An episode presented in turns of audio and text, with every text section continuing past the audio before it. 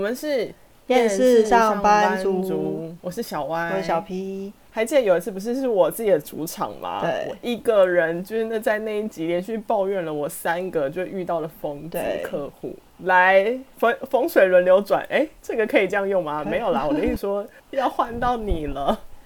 对，我真是没有人生总是有这个时候。对啊，讲的好像我得到报应一样。我们这东西不好说，不好说。其实因为这这两位，其实主要是一位啦，但是大大方向是两位，就是我的主管跟老板，超多素材。哇，所以是热腾腾的。对啊，因为上一次其实也讲了很多嘛，就是本来只是想小抱怨一下，就没想到就讲超多，然后所以累积到现在 就变得更多。然后我觉得，其实他们也不算是我碰过最雷的主管啦，就是反正雷的主管，我觉得都差不多。但是因为现在这是热腾腾的，正在那情绪上，讲起来就是很有临场感。哎、欸，我跟你说，我们这一集也是热腾腾的，对，所以刚好符合我们现在热腾腾的特色。多热！现在晚上九点，我们录完是明天中午就要上线，没错，非常的热腾腾。所以不管是抱怨或者是作品的完成，都是热腾腾。Yes，超热的，好不好？来，让你好好发泄一下，好好跟大家讲一下，说你遇遇到了。多雷的主管跟老板，嗯，我觉得他们可能也不算是说超越大家的想象，应该就是一般很雷的奇葩主管跟老板的类型，就是所谓奇葩老板的样板这种感觉，就是哦，你听到就是哦，对，老板就是这样，对，老板就是这样，哦，就是机车就是那种，然后就是可能他们刚好混合了非常多这些特色在身上，但是我觉得我比较少碰到这种类型，可能是因为他。嗯，因他们如果要用一个方向来归类的话，比较像大家刻板印象那种传产的老板跟主管。然后相对来说，因为我们两个所待的产业其实是没有那么传产的，所以他们这种类型我们以前比较少碰到。传产的老板通常就是比较古板啊，很守旧，就是他一旦他他觉得他这个方法执行下去是可行的，他就只会信这个。他完全没办法接受那些外来的改变，或是你跟他提什么意见，他说不用啊，现在就这很好，为什么要改呢？就是很，就是他们的通病都是这种，嗯、呃，就是感觉很官僚、很死板，然后好像难以呃横向沟通，大概是这种感觉吧。对，虽然说讲了很多不好，但是就可能是我们碰到的啦，也许有很好的，但是我觉得刻板印象大家觉得传产是这样，然后的确我的老板跟主管就是这样，哇，对。然后我觉得还蛮神奇的一件事情，就是因为他们就是像这种所谓传产的缺点，如果是说是横向沟通不不不好的话，他资讯都很不透明嘛，然后他会很多事情不想让你知道，或不想告诉你，或者是说不希望员工之间太互通有无。然后我觉得这间公司非常。非常到位的做到了，就是到位。对，因为我现在彻底执行，真的，我到职一个月了，然后除了我的老板跟我的主管，我都不知道还有谁是我的同事。啊，不觉得很夸张吗？就是你底下没有人，或是说你也没有其他跟你平行的同事哦？对，可是其实我这个位置还蛮，虽然说我没有跟我平行的人，但是我是一个需要到处沟通的一个，算是。枢纽或是沟通窗口的人，所以我虽然没有同事，但是我应该理应要跟大家去沟通，就是我的位置本来是这样子的。但是他就觉得我们既然没有同事，没有人跟我有一样的业务，那其实我也不太需要沟通什么，我只要听他的就可以了。还有一个原因啦，就是因为我有我的主管，还有还蛮多团队的人是在台中。所以本来说见不到面就还蛮合理的，因为就是真的物理上无法见面。可是我觉得一般比较我们觉得正常资讯透明的公司，他就会觉得说，呃，来了就是要介绍大家认识啊，然后业务上有交流的话，他可能还会发一张，譬如说什么分机表，然后上面就是有大家的 email，对对对，然后会讲说谁什么部门有谁谁谁这样子嘛。但是他们就不是这样子哦，他们就是感觉切断我所有的联系，然后他们也没有给我那个东西，然后也没有跟我做任何公司的组织。介绍，然后也没有告诉我说还有谁在公司里，然后台北的公司还有谁，台中的公司有谁，什么都没有，所以我就是只见到老板，然后还有主管。你们公司很大吗？没有啊，很小啊，很多人吗？很小啊，就是这间公司才不到十五个人吧。但有什么好不能介绍？又不是说多到就是你别的部门不用认识没关系，就是只要先认识几个人。对啊，这么少一个，而且几个人也不让我认识，就很奇怪啊。而且因为我的。工作是要对外发单位的，就是外包单位的。他们一开始的时候，连外包单位的窗口都不让我私底下接触。所以我就觉得他到底在防什么？就是不让我跟任何人接触，哎，好可怕哦。对啊。然后我觉得，虽然因为我们讲过说不是那么喜欢跟同事聊天跟 social，然后所以其实不用跟同事在那边认识他啦，然后这边呃客套来客套去，我也是觉得还蛮亲近的。但是因为他是真的想要限缩你跟别人的沟通，所以有个很烦的地方就是，如果你真的有业务相关问题想要跟那个人确认的话，你也不知道要问谁，然后你就只好问他，然后他就会说你问我。我就好了，oh. 他就什么都说，你问我，你问我，这好像控制狂哦。对啊，而且而且重点是他是一个白痴，所以因为他是个白痴，你就不想问他，因为你问他，他讲的都不对，或是把状况搞越来越复杂，所以你就觉得他如果去问他，他又去问别人，然后问回来了之后再告诉你，可是他讲的可能也是错的，因为他本身就不懂。哦，我很像在被关在一个房间，然后就只能对着给我饭吃的那个狱卒还是什么的，然后就是很像被软禁的感觉。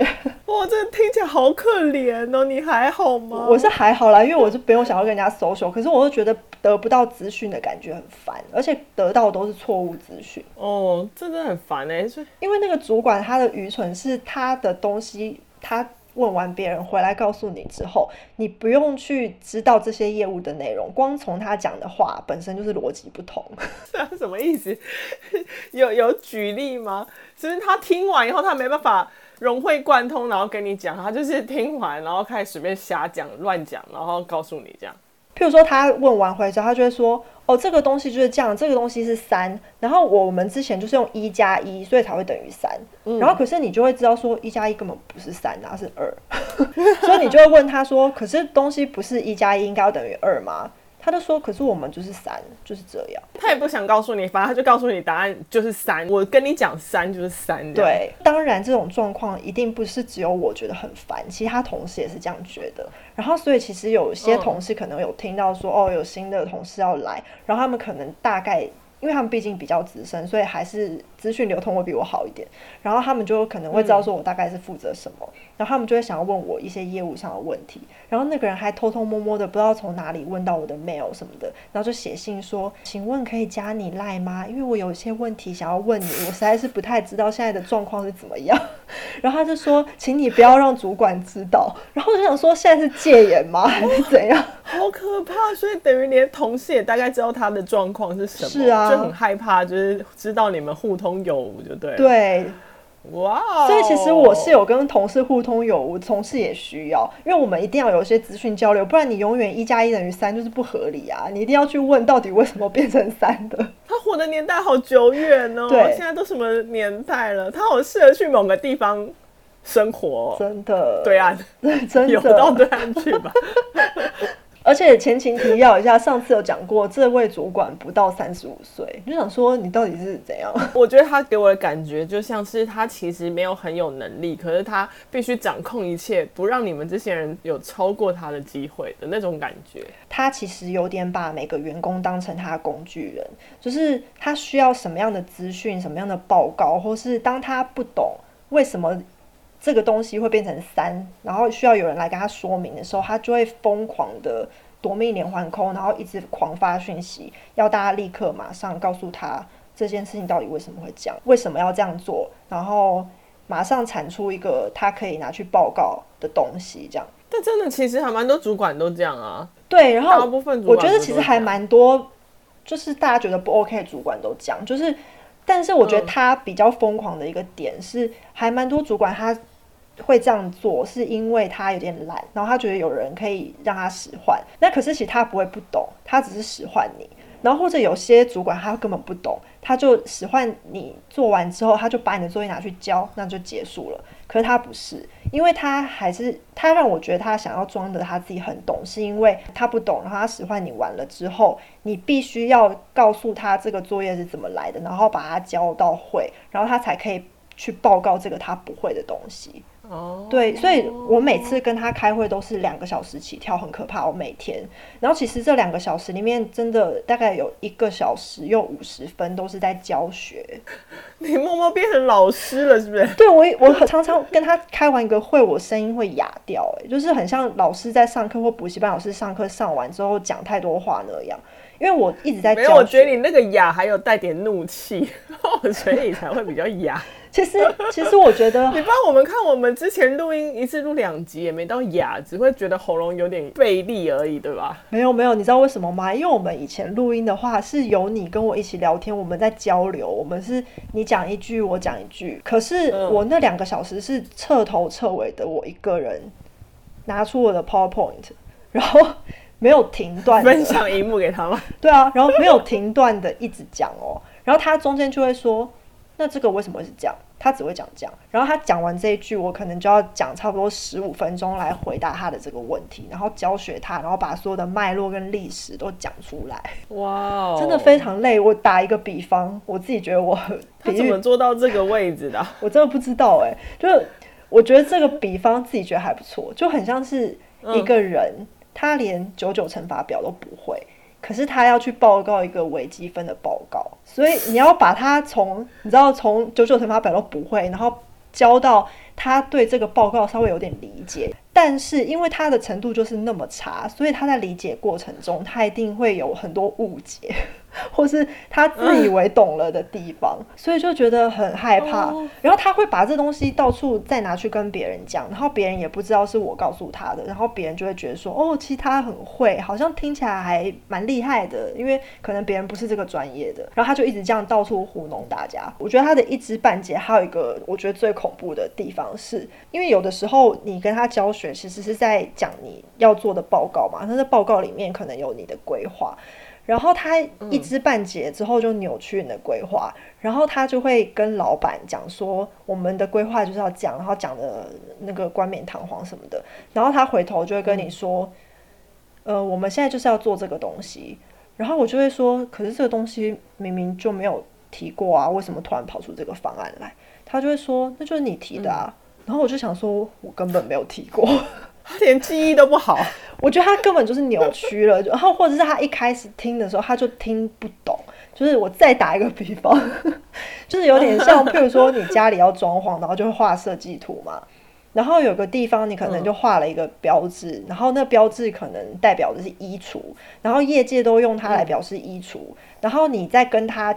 讲的时候有讲过说这个东西是代表衣橱，所以我们在这里要弄个衣橱什么的。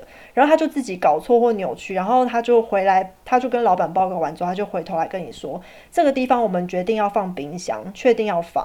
啊、然后，嗯、所以你就想说哪来的冰箱？然后他就会说有啊有啊，你就画在这里啊，就这个啊，你画的啊，就你画的。然后我就想说明明就不是我画，我画的是衣橱，而且我跟你讲过那是衣橱。而且最烦的就是衣橱跟冰箱本来就不一样了，然后冰箱还要拉管线，它会动到很多后后续的东西，然后不是像衣橱一样搬个衣橱来搬个衣橱走就好。然后他就会说：“可是我们现在就是要做冰箱啊，你就是做冰箱给我。”他是不是真的觉得他自己那个位阶很大，所以他对别人讲话的方式都有点是那种有点指使的那种口气啊，仗着自己主管大，什么都可以讲比较大声。我觉得是诶、欸，就是我有在写脚本的时候，我就觉得，其实写一写，觉得他还蛮像那个穿着 Prada 恶魔，就都是命。每天进公司会先把把包包丢到你身上是吧？搞不好如果见到面是会哦、喔。像你刚刚说他讲很多命令句，然后我觉得他真的非常爱用命令句、欸，我不知道是。就是他觉得他是主管，所以他要命令句，还是他觉得命令句就是可以彰显他是主管？就是他应该是后面哦之类的，反正他真的很爱用命令句。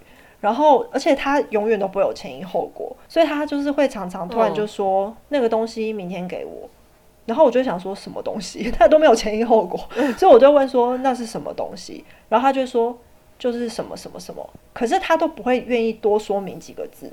然后我就会说，嗯，那个东西是指礼拜一给的那个版本吗？还是礼拜三我们讨论的那个版本？还是后来我们跟外包团队定案的那个东西？就他完全都不讲清楚，然后每次都说就那个好了没？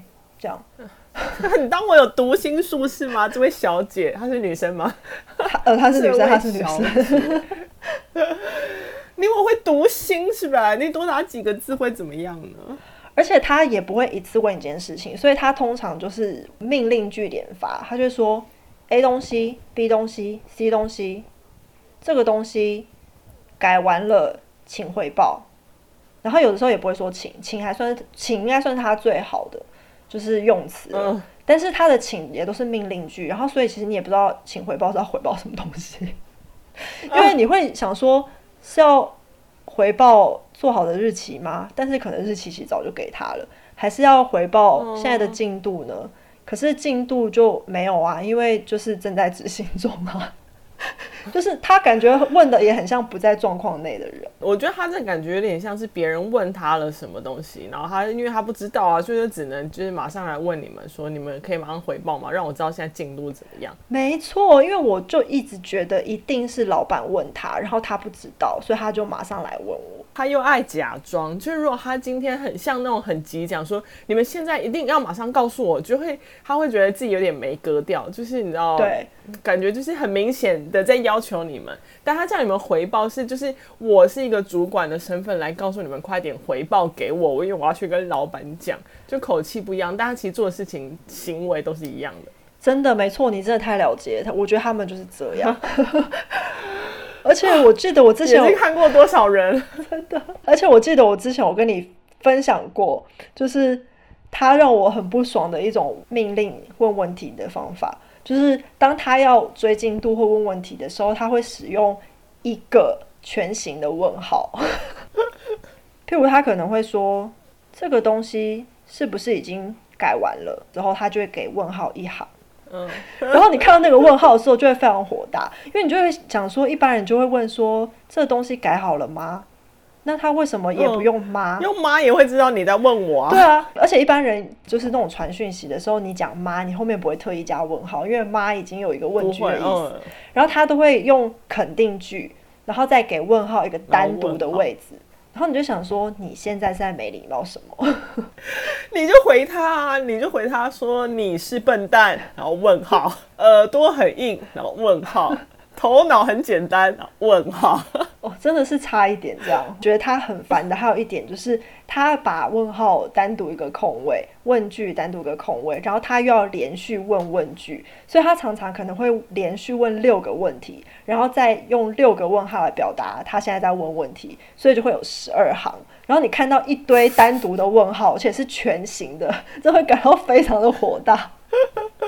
他好烦哦！哎、欸，现在赖不是有那种就是回复那个句子的吗？嗯、你就回复回复在那个单独的问号上面。哎、欸，这个好，是不是？这个好。然后就想说，哎、欸，你回我的那个问号是我问的哪一个？你知道吗？这个好，我下次要用这个。哇，好爽哦！真的哎。好，你试试看，你试试看。而且这种人最怕别人激怒他，而且就是最怕别人反问他们问题。没错，你真的超懂，你真的超懂，因为我真的常常惹到他怒，就是他的怒气都真的突如其来。反正就我可能会用他的问句来回答他，或者是呃想要反问他，但是我并不是要呛他，因为我真的不懂他在问什么，所以我只想要理清你到底想要直从我这里得到什么讯息。嗯、然后可能有的时候被问到我回答不出来，他就会开始恼羞成怒，然后就会突然情绪很激动，然后就很高亢的声音，然后就说。不是啊，这就是你规划的东西啊！你就是说这样做的，就是你说的，你说的啊。然后我就想说，你都在激动什么？好歇斯底里，真的是疯子耶！而且对我一个相对平静的人来说，我要演出这一段真的是很累。但他常常这样，你 你刚刚整个高八度哎哎，我觉得你成功戳到他的那个痛处，就是他才会这么突然暴走起来。以后要觉得很自豪，跟自豪说 yes。真的，因为地方了，因为我真的觉得这个主管啊，有让我觉得我等级好像有提升，是因为其实他这么激动，我虽然不爽，但是我的不爽是平静的不爽，我没有跟他情绪激动，而且我还会跟他说，我根本就没有这样说，因为这个东西我们根本现阶段就不可能做到，所以我不可能承认。嗯，然后我就是。讲了这种话之后，他就会发现逻辑上真的是做不到，然后他讲的话不成立，然后他就会突然安静。哎、你下次会不会笑出来？因为你一直说你就是很平静的不爽，会不会就是升华到就是看笑话？就他哪天又高八度的时候，你就突然呵呵，就 应该是不至。哎、欸，我觉得你可以笑笑看，所以他会傻眼，想说呃怎么了？你你要把他逼疯。我好像有苦笑过、欸，哎，我好像有这样子。我真的没有这样说。你那笑不可以苦笑，要冷笑，或是就是嘲笑，你懂吗？就呵呵这种，或是想练习一下，还是你录那种罐头声音啊，然后放出来，以前录好，对，到时候放出来。我知道了，我把这一集有笑，你有笑的剪出来给你，你 就放出来给他听。太白痴了，我觉得你要笑笑看。好，可是我觉得可能。不知道也希望不要面对他太长的时间，希望没有笑到的那一天。啊，不然你就算好你，因为你一定会有自己受不了的，大概给自己的一个期限，有没有？嗯、你就在那期限的前，然后笑一下就好。好好好，就是很想要执行一下嘛，你不觉得人生就可以执行一次就很爽？真的蛮想要笑他，就想说，但是反正我就觉得，感觉面对他也让我发现，原来我又升华了。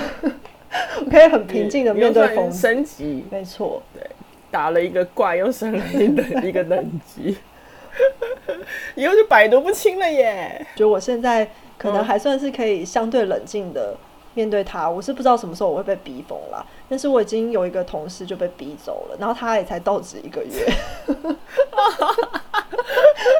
好短哦，对，然后他连三个月就是自我评鉴的时间他都不要待，哎，对啊，而且他就本来也是一直想说他要找到工作，然后他已经有偷偷在面试，然后有一天他就是也是可能被逼到受不了，然后他就直接在他跟主管跟老板的讨论会议，直接对他们两个提说他要离职。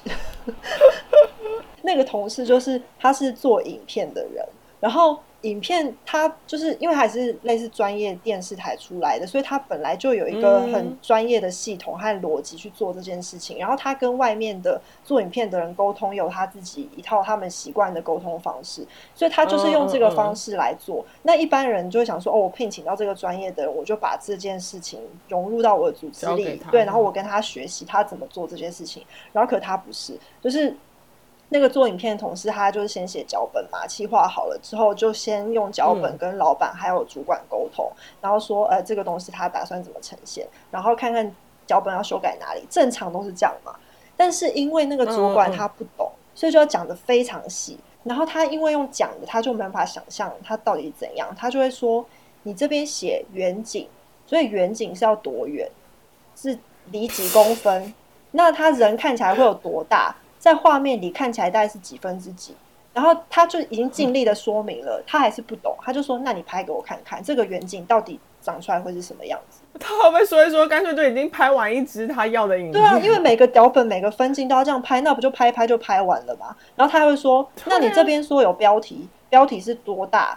占画面是多少？”是要用什么字体？那颜色怎样？这个字会有边边吗？那小标嘞？那颜色怎样？我无法想象，你画出来给我看看。我觉得他这讲法，我真的也会不爽。他就是那种自以为懂，在小地方在那边，好像就是你看我有注重这些细节，但你给我脚本上没有。没错，对，而且他就会说，譬如说，你说这里要在晚晚上拍，晚上不是会很暗，不就看不到吗？然后同事就说可能会打，可以打灯。对，他会说会打灯，然后就说那你要用什么打？你要什么器材？要买吗？你用什么角度打出来是多亮？你弄给我看看。哇，好像是如果这样，我会把型号找出来，就是那种 P 叉九零这种来打灯，用这种 Sony 多少 Z 两百来拍。我跟你讲，你这个主管他就会接受这些资讯之后，他就会开始上网查，然后查说这些东西怎样，然后他就会有一些一知半解的知识，譬如说这个灯是多亮，然后价钱多少，然后他就用这些一知半解的知识来跟你讲说，我已经查过，就是用什么圈圈圈的型号。可是那型号根本是错的，然后打的灯的亮度也是错的。哇塞！对，他就是这种人，超疯的。我可以理解为什么你的同事一个月之后就想离职，我可能一个礼拜我就想离职。我跟你讲，我现在也满一个月呢。哎、欸，你是在铺什么梗吗？铺什么梗？我也不知道。我是觉得他们对我可能好一点点，是因为我。不算是在他们那个团队里的，所以我觉得我的团队的氛围的压力没有那么重，因为没有别人可以跟我比较，说哦谁谁都很听话，可你都不听话这样。然后我那个离职的同事，就是因为他在那个已经习惯这个地方的那个团队里面，然后大家我觉得就真的很奴，然后就是已经很服从，也懒得跟他抢这样子，所以相对之下，他们就会觉得他的意见那么多，然后那么爱反抗，为什么这个也不行，那个也不行？哦，所以现在是只有你的反抗，只有你主管看得到，其他人看不到。没错，你现在等于有那样的机会，可以把你主管逼疯。但是别别人不会觉得你有问题哦。对，我试着，你可以试试看呢。哇，你这个机会还不错哎，人生有这种一个机会，这是蛮难得的。而且我真的觉得他们这种人都怕凶，就是我那个同事其实也不是很好惹，可是因为。他要做的业务跟主管懂的那个本身，因为主管他还是有一个本身的专业，只是他一直去对别人的专业指手画脚。然后我那个同事比较吃亏的是，因为他要做的那个业务，因为他要拍影片，所以他影片中间会跟那个主管的专业有结合到，所以那个主管就会把这个地方拿来当成他的优势，然后一直压他。然后可我那同事就很生气说。你的专业我也不会乱讲，拍影片是我专业，你在那边讲什么讲？嗯，但是因为我还好，就是我跟我主管现在目前没有这个交集，他就是纯粹用主管来的身份来管他不懂的东西，嗯、对，所以我的状况好一点点，一点点而已。而且我可以分享，就是我其实我以前虽然算呛的人，但是我真的不太会对主管那么直接，我我对他真的很直接，然后我真的觉得他太呃。无理跟荒谬，而且对，就是笨。干嘛包装那么好？就是笨啊！对，他就是笨，所以我真的对他很直接。然后，因为我们不是，其实同事们都还是私底下会互通有无嘛。然后有的时候我就会跟他们抱怨，就直接截图截我跟主管的对话。然后他们是真的，我觉得奴惯了。然后他们好几次都说，我觉得你好干。然后我就说，可是我讲的，哦、我就说，可是我讲的都是很合理的事情，我真的没有情绪化的呛他。譬如说，我刚刚影片那个例子啊，他不是会一直说，那你把这边这个拍出来给我看，然后他也会类似这样要求我。嗯、然后我就说，所以现在是希望我做什么什么什么的工作嘛？可是我觉得这个工作应该是谁谁谁负责的，因为那是他的专业，我做的话不够专业，没有办法有全面性的考量。然后我就觉得这样我没有不礼貌啊，而且我也是跟他讲说，我觉得工作分配上应该是怎么样。然后他们就会说：“哦，你好赶哦。嗯”然后我就想说：“你们是 被压榨到怎么样？奴惯是不是斯德哥尔摩之类的？” 哇，好精彩哦！你下次有一个主题，也是你的主场秀，我如何把我主管逼疯？而且我们可以标题下，我觉得我们可以回想以前那些废物做的事情，然后就把它拿来对我的主管。我觉得你可以，你你可以先把这当成一个乐趣，然后让你的工作可以心情上再缓和一点。其实我真的觉得我在面对这次这个疯子主管的时候，还算蛮心平气和，因为我常常会找到一些。比喻来来说他，然后我就会自得其乐，觉得很高兴。上次我们两个帮他帮你的主管跟那个什么你的老板取了一个代号嘛？老板是谁啊？老板是蔡碧如，老板是柯文哲啊。老板是柯文哲吗？对啊，主管是蔡壁如。我主管他就是唯我老板是从，所以其实有很多荒谬的指令，也是因为。他一知半解，然后什么都不懂。然后我老板说是什么，他就说好，那我们就要做这样做。OK，柯文哲，K 柯 V nineteen，对，VS 蔡壁如，对，希望他们不要在公司里扩大疫情。哎、欸，你刚刚那些全部都是主管吗？对。看来你还有一个老板，对耶，还没讲。对，但、欸、我们录快一个小时喽，我要阻止你，你把老板留到下一集。真的，反正还有很多没讲的，我素材太多。那你这样抱怨完，有心情好一点吗？有一点抒发的感觉吗？多多少少啦，可是不得不说，因为每天跟他开会都是两三小时起跳，然后再录音的话，哦，真是 喉咙很痛哦。所以，所以你现在喉咙需要休息了，是不是？对，对，差不多也刚好，所以不要再讲老板。OK，, 小 P 的主场会持续跟大家见面的。OK，我们是厌世上班族，我是小 Y，我是小 P，我们下次见喽，拜拜。拜拜。